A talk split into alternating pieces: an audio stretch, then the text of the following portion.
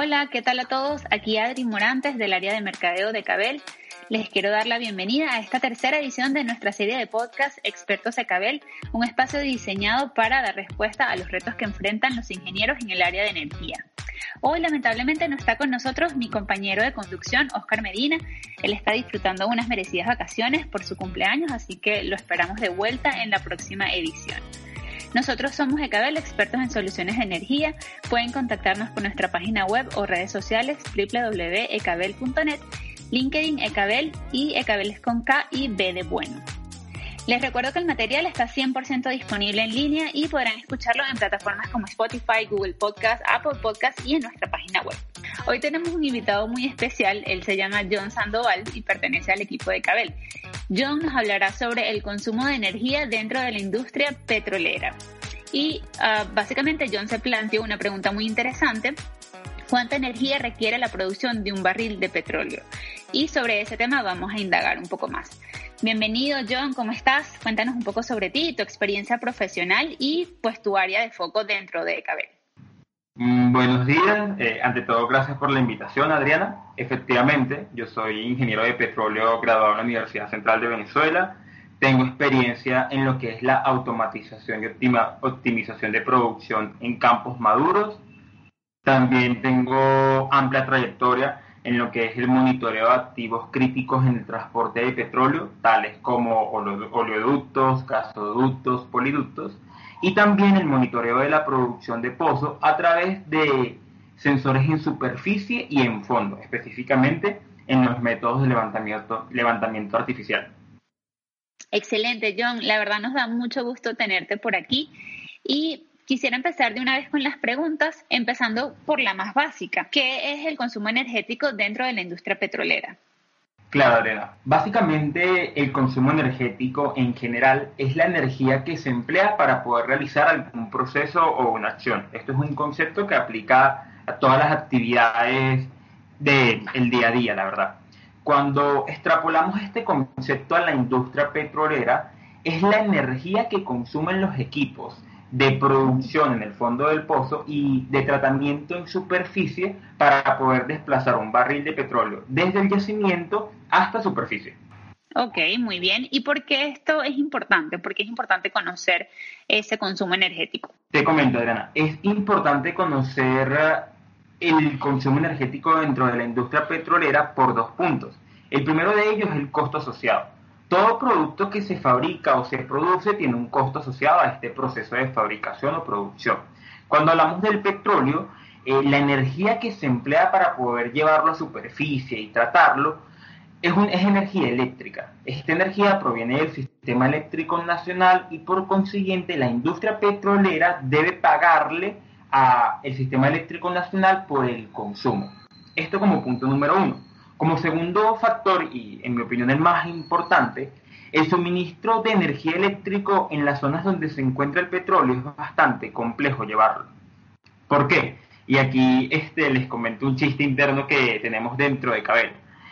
Siempre comentamos que no existe petróleo en Suiza y lo que queremos decir básicamente con esto es que el petróleo siempre se encuentra en lugares geográficamente complicados, donde no hay redes eléctricas, entonces se debe hacer una inversión inicial considerable para poder llevar la energía eléctrica.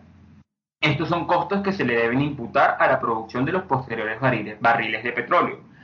Pero fue entonces cuando me planteé la pregunta de por qué en vez de realizar una inversión inicial considerable para crear subestaciones que vamos a tener que pagar una renta fija a la red eléctrica nacional, no se crean redes híbridas para poder utilizar la energía del yacimiento propio o la energía eólica o solar para alimentar los equipos y ser totalmente independientes.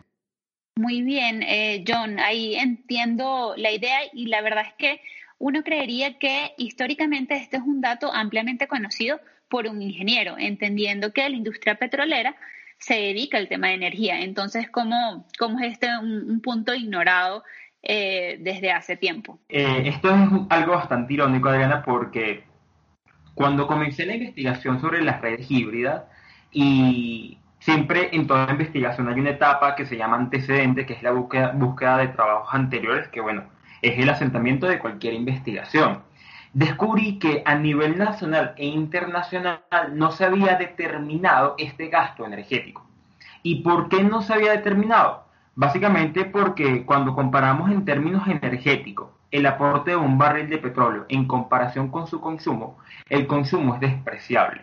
Y recordemos que, bueno, en la el mundo petrolero es el que aporta mayor energía a nivel general. El petróleo aporta el 49% y si consideramos el gas, es aproximadamente un 23 a 24%. Es decir, estamos hablando de que en conjunto la industria petrolera aporta más del 70% del consumo de energía mundial.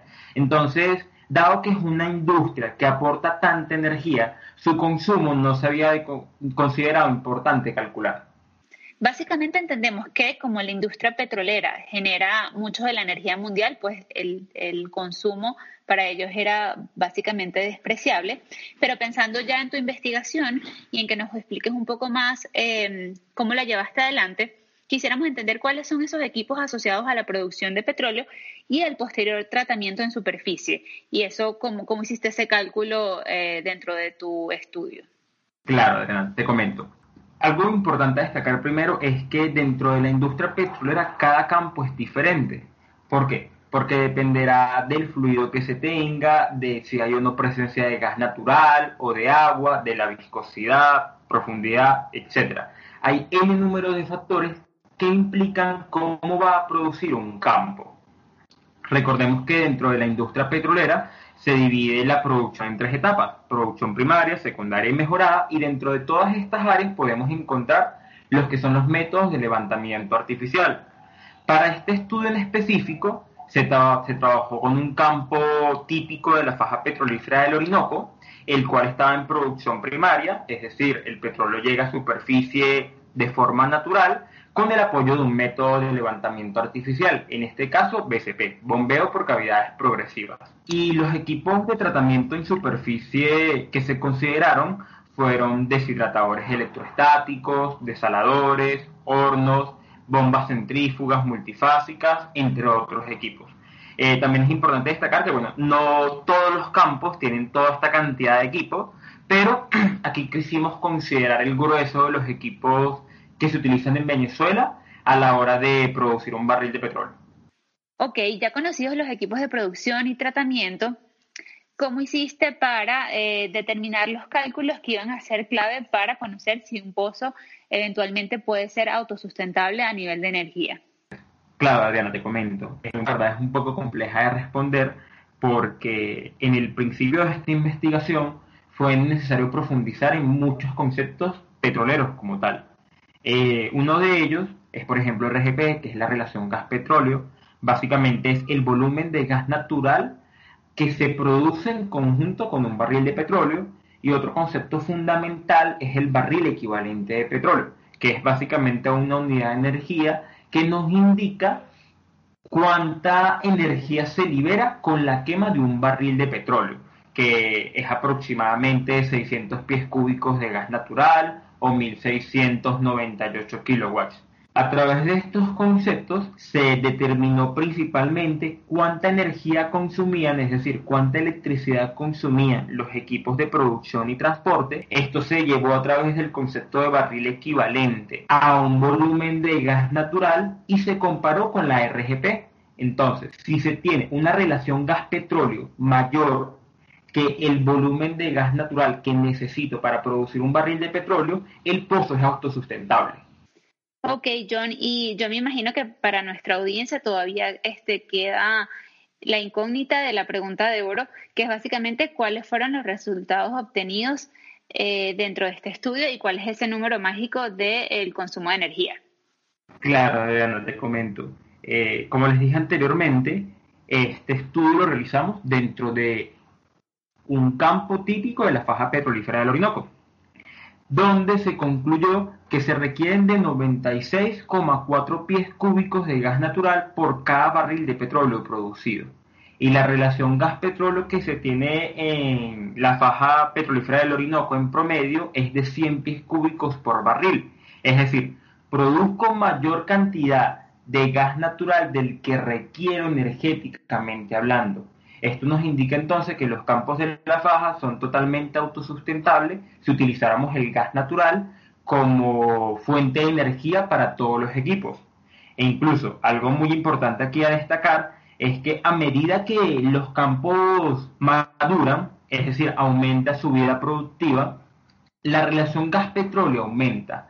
La mayoría de los campos en la faja petrolífera del Orinoco, eh, una vez están en etapa madura, tienen una relación gas-petróleo de 300 pies cúbicos por barril. Es decir, tengo mucho más gas natural del que necesito para producirlo. Este gas natural, por ejemplo, se podría enviar a otros campos que nos puedan ser autosustentables por la relación gas-petróleo y utilizar este gas para alimentar los equipos.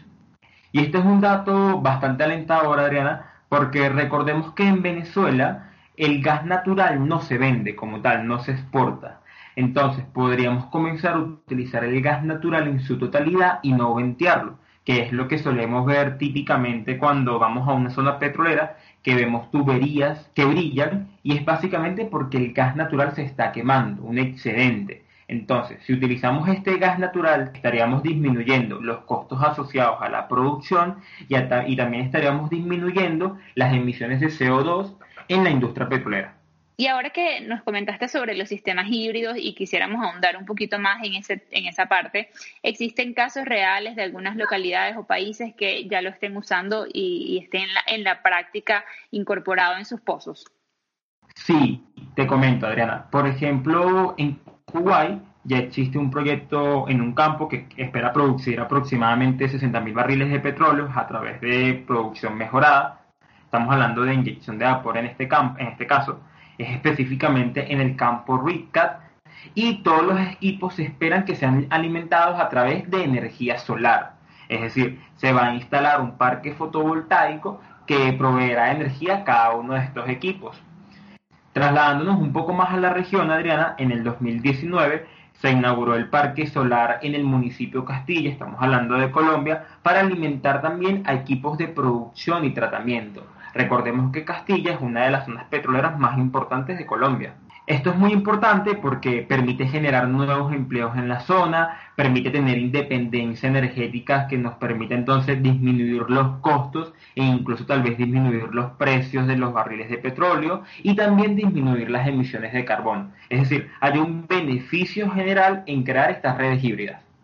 Ahora proyectándonos en el futuro, ¿Realmente ves viable que eh, proliferen este tipo de combinaciones híbridas dentro de la industria petrolera? Entre estas evoluciones en la industria petrolera se encontrará la migración a una industria petrolera totalmente independiente, que no requiera de el sistema eléctrico nacional para alimentar sus equipos, sino que se independice energéticamente hablando a través del gas natural que producen, a través de la energía eólica o la energía solar. Mil gracias, John, por toda la información que nos brindaste. La verdad creemos que esto abre una perspectiva nueva también para, para la industria petrolera y para mm, resarcir un poco esa deuda que ha habido con, con la industria energética también de, como contaminante y ahorita vemos que podemos hacer eh, casar de manera armónica ambas tecnologías eh, para un futuro más sustentable. Bueno, John, no me queda más sino agradecerte inmensamente por habernos acompañado y por haber compartido información tan valiosa con nosotros. Eh, si quieres, por favor, te doy un espacio para despedirte y también para dejarnos tus datos de contacto.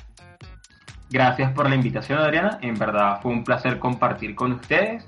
Y claro, mis datos de contacto en LinkedIn son John Sandoval por mi nombre y mi correo corporativo john.sandoval.cabel.net. Mil gracias a ti, John, y a toda nuestra audiencia. Me despido y les recuerdo que nosotros somos Ecabel, expertos en soluciones de transmisión de energía y telecomunicaciones. Hasta el próximo capítulo.